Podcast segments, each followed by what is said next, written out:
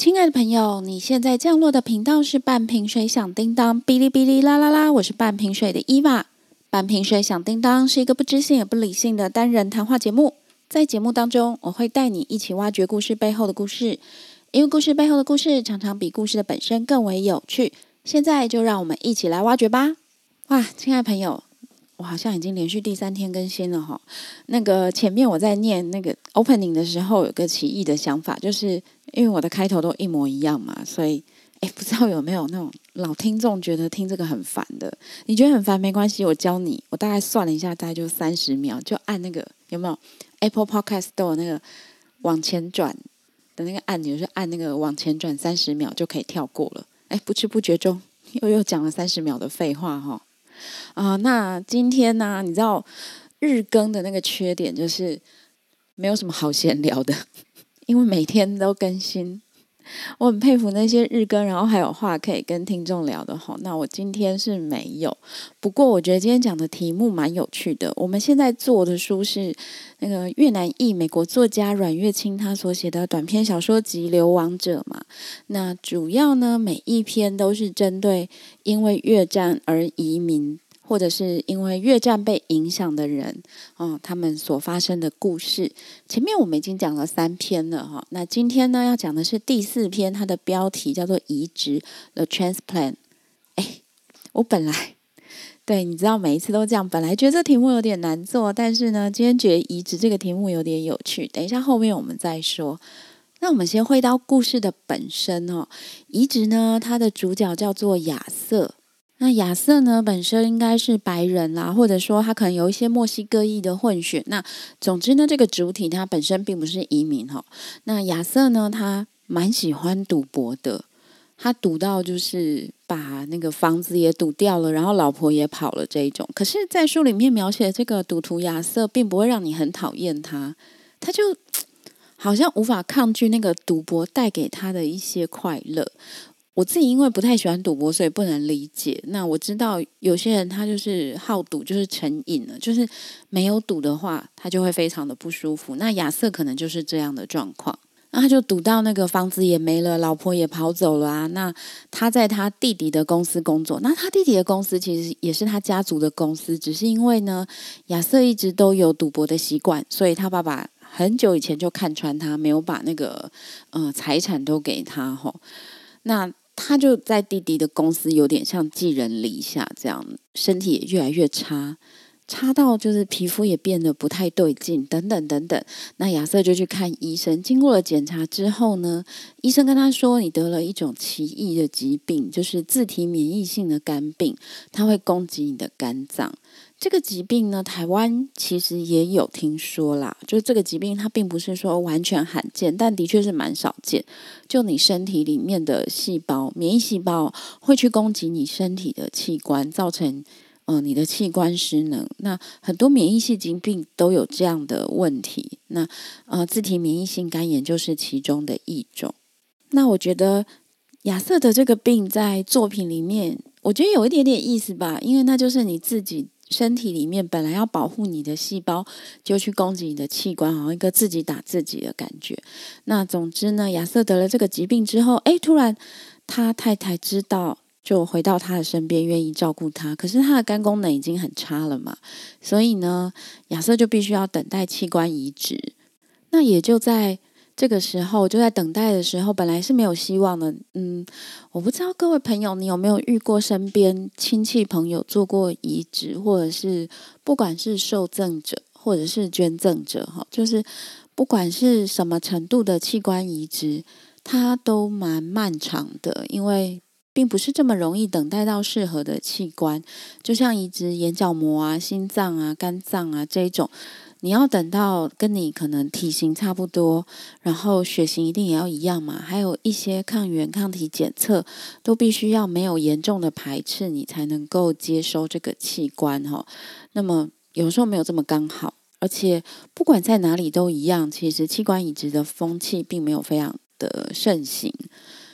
而且你知道不是这么容易做器官移植的啦。我常常会跟人家开玩笑说：“哎，你想当一个捐赠者，你必须够有福气，你知道吗？因为你如果是久病缠身，你身体的器官都还寥寥差不多的话，你能捐赠的器官就非常非常的有限了。那当然，现在在台湾也有一些允许亲属间捐赠的，比如说，我记得肝脏就可以亲属间的捐赠，然后肾脏以前也有开放，因为人有两颗肾嘛，我以前是有听过，嗯，就是。妈妈有两颗肾，把一颗捐给孩子，但是现在能不能这样，我不知道。那重点呢？回到故事，就是亚瑟在等这个器官的时候，当然会有消沉，因为你不知道能不能等到。而且这个情绪就是，如果我能够得到那一颗呃肝脏，他是要移植肝脏嘛，那就表示有另外一个人，他在这个时候可能丧失了生命，对吧？你同时心里也会有一种罪疚感。他就在这个情绪里面纠结，但亚瑟很幸运哦，他等到了一颗肝脏，然后移植之后呢，也蛮顺利的，只要一直吃抗排斥的药物，他就可以恢复正常的生活了。然后我前面就说嘛，他太太就回到他的身边，虽然他之前因为赌博把房子赌掉啦，好像没什么钱了，但是总之他的生活又回到了轨道上。我觉得这其实是一个有点，嗯，怎么讲？暗喻的意味就是比喻的意味，因为亚瑟的免疫系统会攻击他自己的器官，造成器官衰竭。但是呢，从外部移植了一个不知道是谁的肝脏，亚瑟就突然健康恢复了，生活也恢复了。我觉得，如果来比喻一个移民社会，也有一点类似，并不是原来在这个群体里面的人哦，他完完全全都有益于这个群体。可能就像我们常讲的嘛，社会上各式各样的人都有，很有可能你这个社会出的问题，其实都是你自己的人所造成的，反而是从外部进来的，不管是思想啊，或者是移民呢，可以让这个社会有一个不一样的面貌。至少我自己觉得啦，我在读这篇小说，觉得在亚瑟的身上就是这个样子。那在亚瑟他生活恢复正常之后啊，当然也会有一个好奇心，他会想要知道是什么样的人把器官捐给他。我想他也知道啦，会把肝脏捐给他的人本身应该已经过世了，那他就更想知道这样的人，嗯，他有什么背景等等，你会有一个好奇心吧？但是。在一般的移植情况底下，哦，是不愿意让受赠者跟捐赠者本人或者是家属见面的。在台湾来说，大部分嗯会很尊重两方的意愿呢。如果你真的很坚持一定要见面，社工可能也会评估你们两方的状况，再考虑要不要让你们见面哈。那这主要是几个原因啦。第一个就是受赠者，就是接受这个移植的人，心里可能会有一个愧疚感，会觉得啊。不好意思，就是让你，嗯，或你的家人捐了器官给我，会有一种愧疚感啊。那，呃，捐赠者这方的家人或捐赠者本身也很有可能会，嗯，觉得，嗯，你现在生活是我给你的，有没有？就是如果没有我家人捐什么什么给你的话，你现在早就死了之类的。那这样的关系不平等，可能会导致两方有一些。金钱上或者是情感上的纠葛，所以早期的器官移植几乎是完完全全不让双方见面。那我查了一下，台湾现在是有限度的会让两方见面，但是并不是非常鼓励啦。那为什么会让两方见面？除了让受赠者可以表达感谢之外，一部分的原因呢，也是希望可以提升器官捐赠的这个风气。那在这边也要讲一下那个器官捐赠嘛，因为我们刚讲到风气就不是很盛哈。我觉得我们在道德制高点上去劝说别人一定很容易，因为这就是一件政治正确、道德正确的事情啊。把器官捐出去有什么不对？反正你现在用不到了啊，或者说那个家人也用不到了。但是大部分呢，就是器官捐赠者。他所遇到的情况，就可能这个人本人他是遇到了严重的车祸，或者是什么脑溢血等等，他的身体机能可能还相当好，但他已经脑死了，大概类似这样的状况了。所以家人等于是晴天霹雳的发现自己的家人，哦，爱人遇到了呃非常不幸的事情，但在短时间之内，他要决定说啊，我要把器官捐出去。我觉得那个心情的转换会很困难。很难去苛责不愿意做的人或想不到的人。那当然，这里面也有讨论到，因为亚瑟不是就接收了一个不认识的人给他的肝脏吗？他就会常常想说，如果是他弟弟需要呢，他会捐一部分肝脏给他弟弟吗？等等等等。那这边呢很有趣，因为他会觉得在道德上，他接受过别人捐赠的器官。那如果有一天他被问这个问题的时候，他应该要回答别人：对对对对对，我应该很乐于捐赠给别人吧？就很有趣。这情节就是，他就去跟。嗯，他回诊的时候跟医生讨论说：“哎，如果今天呢，别人也需要我的器官了，配对成功了，我是不是也该捐给别人？”医生就说：“哦，你不用担心这种事，因为你呢接受过移植，你吃了很久的抗排斥药，你的身体状况已经不适合捐赠器官了。”然后这边小说又描写亚瑟，他就啊有点如释重负，因为他认为我在我还不知道这个消息的时候，我就已经做了决定，如果有需要，我会捐给别人。有一点点好笑哈，但是器官捐赠并不是个容易的决定。如果我们遇到这样的事情，或我们身边有这样的嗯人士，请不要先用指责或道德制高点，而是设身处地去想：如果你遇到了，你能够反应吗？你能够去说服家里其他不同意的人吗？这都是很艰难的道路。但是真的啦，这是一件好事，因为可以带给。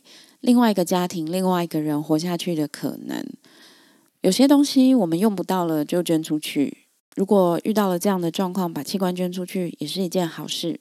那讲了半天都还没有讲到那个跟本书主旨有关的哦。这本书我们就讲《流亡者》是在讲一个越南移民的故事。那么终于有有关系了，因为呢，亚瑟他在过了一阵子之后呢，医院出了一个包，医院把捐赠者的姓名不小心的寄给了受赠者。就有一批的受赠者，他都收到是谁捐给他的。哇，那亚瑟就发现，哎，这个名字很特别，是一个亚洲名字，叫做武蛮。那个蛮哦，是一个心字部，在一个免除的免，然后武就是武功的武啦，所以叫做武蛮。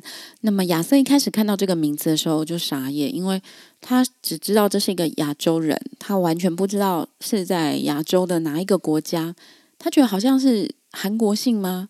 还是越南呢？还是中国呢？就是他也搞不清楚这些关系。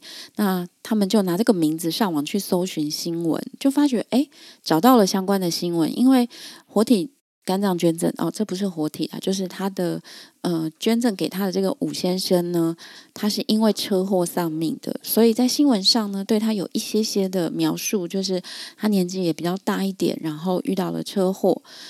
那他们有了名字，却没有这个人的资料，所以他们就找了一个最辛苦的方式。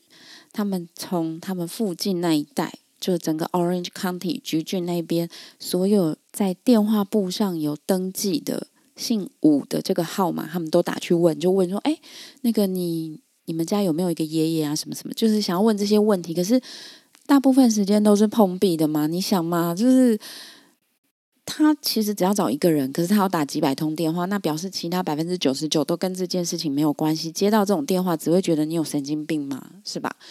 可是呢，他锲而不舍的一直打打打。有一天接通了，他又问了这些问题之后，对方很冷静的跟他说：“哦，我想我就是你要找的人哦。”那这个人呢，自称他叫路易，他说五蛮呢是他的父亲。那亚瑟就有点。也不能说兴奋吧，反正他们两个就见面了。因为路易也邀请说：“哎，我们可以见个面吧。”那见面之后呢，亚瑟没有办法抵抗自己心里的一些愧疚跟想要补偿的感受。对啦，其实你就知道为什么受赠者跟捐赠者不要随便见面，这是很重要的原因。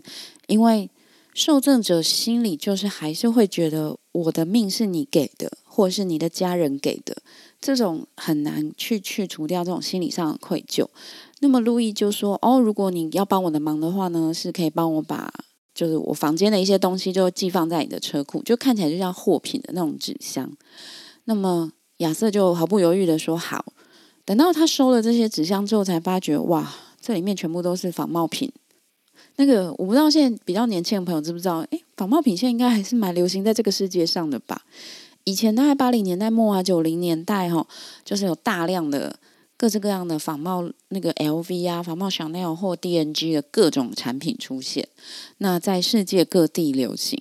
那你可以说亚洲是大本营了，至少对我来说，我认识的就是亚洲很多国家都卖过这样的假货，台湾也曾经卖过，一直卖到就是人家跳脚。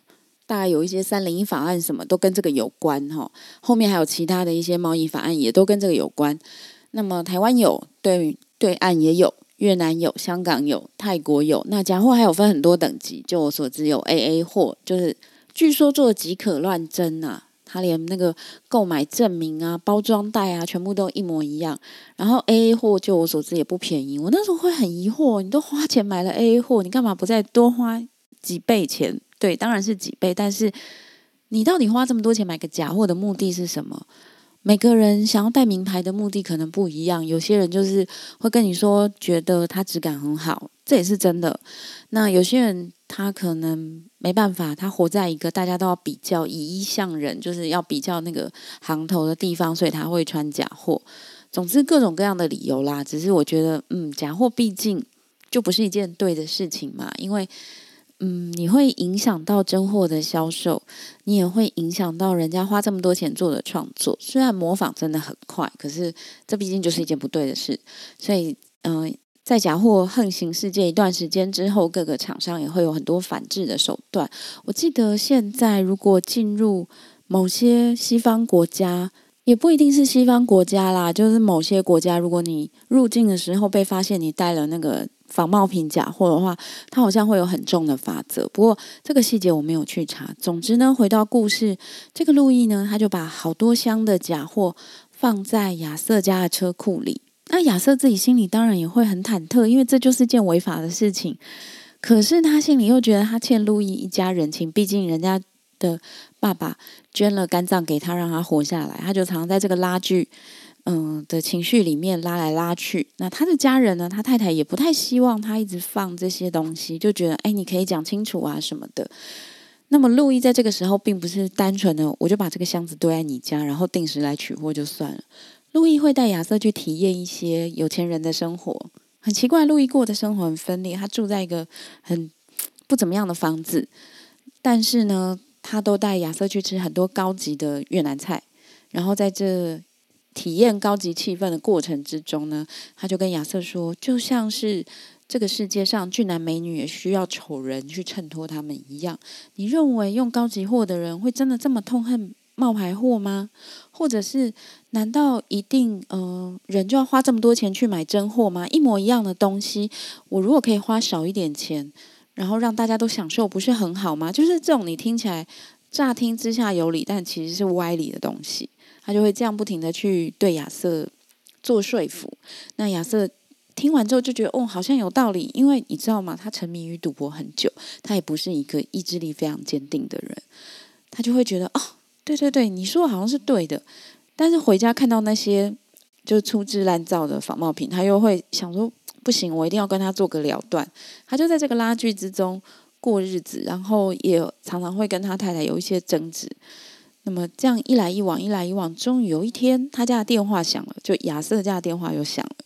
他去接电话的时候呢，对方就跟他说：“哎，我想你可能认识我爸爸。”亚瑟想说：“你爸是谁呀？”类似这个对话，后来对方就说：“哦，因为医院的一些疏失，我们发现呢，他们把我爸爸捐赠器官的这个消息告诉了受赠者，有好多人。我们考虑了一阵子，决定我们要跟你们联络。可能对方想说啊，你们如果已经知道是我爸爸捐给你们的话，我们还是做一个联络好了。就是可能他们想要做一些解释啊，或者是说认识一下等等。但是你想想看，亚瑟听到这种消息是怎样？”我晴天霹雳吧，搞了半天，我报恩了半天，我报恩的对象根本就不是捐赠肝脏给我的那个人的后代，我根本不知道在对谁报恩呢。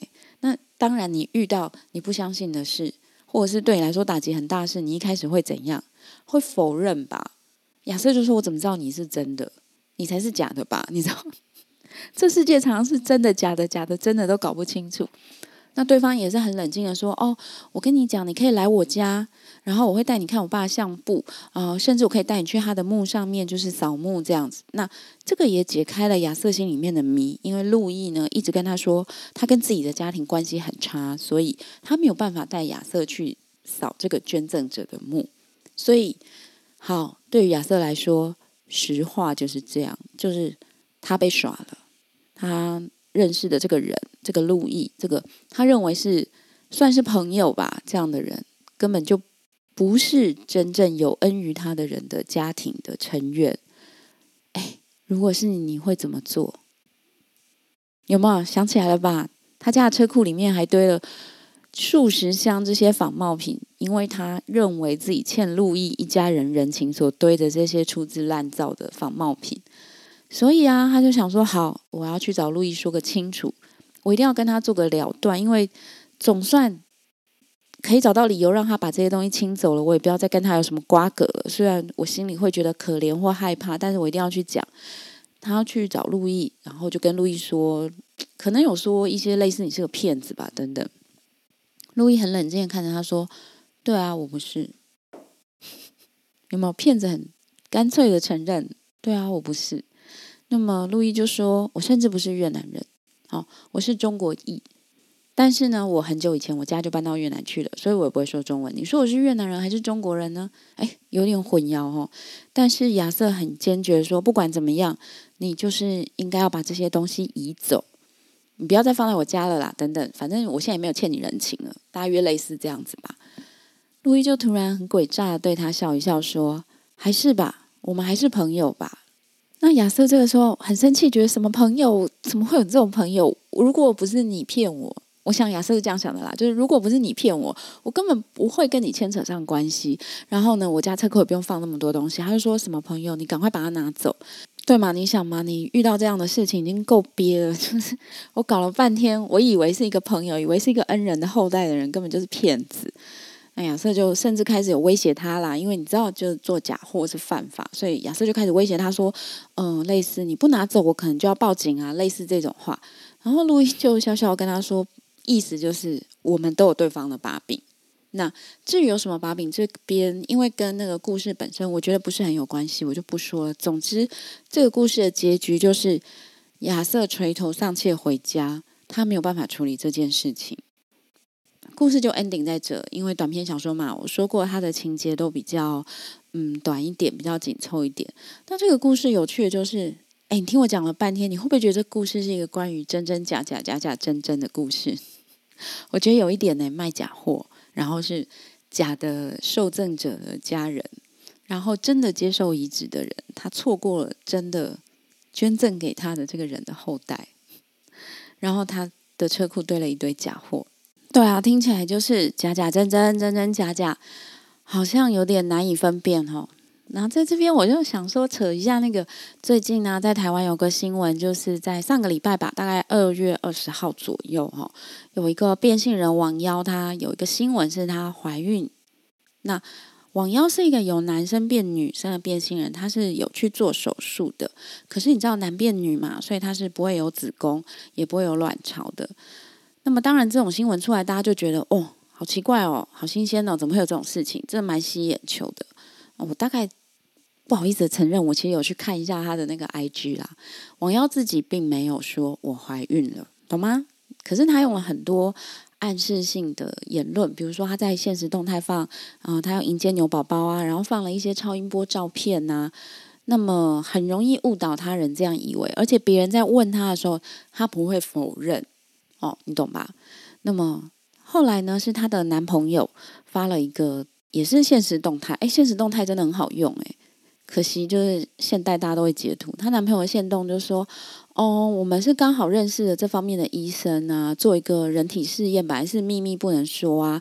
那么也不是用子宫怀孕啊，是在腹腔上开一个小洞啊，让胚胎植入啊。那么哦，因为刚好也有人问啦，因为网妖就是发了很多抽烟喝酒的动态嘛，所以就有人说啊，你。”你说你已经有三个月了，就是那个照片是三个月超音波照片，就说那为什么你都没有在忌讳抽烟喝酒？那她男朋友就说哦，因为她的身体体质比较特别，是可以抽烟喝酒的。嗯，听众，如果你听到这边觉得就是翻白眼，为什么要讲这件事情？我不是要讲这个新闻的本身，因为新闻后来就越炒越夸张嘛。那网妖自己也会一直发一些若有似无的东西，不管是照片啊或言论。可是呢，他的确都没有亲口说过“我怀孕了”这四个字。那他这个男友的动态也常常删改，但是他们会用很多，嗯，像发妈妈手册，或者是对方在质疑他的时候，就是留言质疑他的时候，他就会说：“你怎么知道没有？”好，那这是网妖一种操作的手段，你会觉得这就假的。对啊，我相信在听我的 podcast 的朋友，你可能都会觉得这就假的，怎么可能？因为你可能跟我是同文层，你可能是我的同学，你可能是我对同事、朋友等等，我们知道是假的。但我觉得可怕，也不要说可怕，就是说，其实他的追踪者，就是他的这些粉丝，很多并不相信是假的。即使有很多人贴出，比如说妇产科医生所写的文章啊，或者是跟法律面啊、科技面一些就是相违背的地方去质疑他，或说去证明说这件事情不可能发生，但是这些粉丝都深信不疑。我不是要去批判这些粉丝啦，可是我在想，也许在他们眼中的网妖啊，就这个嗯 KOL 吧，嗯，对。它代表的是一个这些粉丝想要追逐的价值，这个价值我没有很仔细去拿捏啦，但我想就是，呃，我要标榜就是自己很敢做、很敢讲。虽然在我眼中，我觉得你要放这种消息，但是你又不明讲是很不对的事。但王瑶的确很会操作嘛，他就是表示出哦，我就是一个很敢讲、很能抗压，你们怎么吵我，我都不为所动的人。那么这可能是。他的粉丝们非常想要的一个特质。那么，当然，王瑶自己的呃生命经历也很特别嘛。他是，我就前面讲过，他有去做变性的手术啊，然后可能他的感情也相当的呃有戏剧性。就这些事情，可能是吸引粉丝追随他的原因，以至于他不想去面对。这些事情可能是假的，可能是刻意操作的。他们要的是那个呃，王耀曾经带给他们的一些价值、一些生活的感觉吧。因为我觉得我们追逐 KOL，我不说你或我啦，就人呐，在追逐 KOL 的时候，我们想要的可能就是一个感觉，一个我想变成那样子的感觉。我们人在相信谎言的时候，常常也是觉得。我希望过那样的生活，我希望这样就好了，不要告诉我这么多真话。在亚瑟这个故事里面，他会不会觉得路易说谎？他一定有很多查证他不是说谎的方式，但是他都没有这样做。为什么？我相信亚瑟也不想去面对，如果是真的，他有多麻烦，对吧？那么，这是一个关于真真假假，或者是嗯。好好坏坏的故事吧。那么今天呢，我们关于流亡者的介绍就到这边。如果呢，你对我讲的故事啊，或你对我这个人有兴趣，想要跟我讨论什么的话，都欢迎你到我的 Facebook 或是 Instagram 搜寻“半瓶水响叮当”留言给我。那么很高兴今天的收听，非常感谢你哦。我们下次见，拜拜。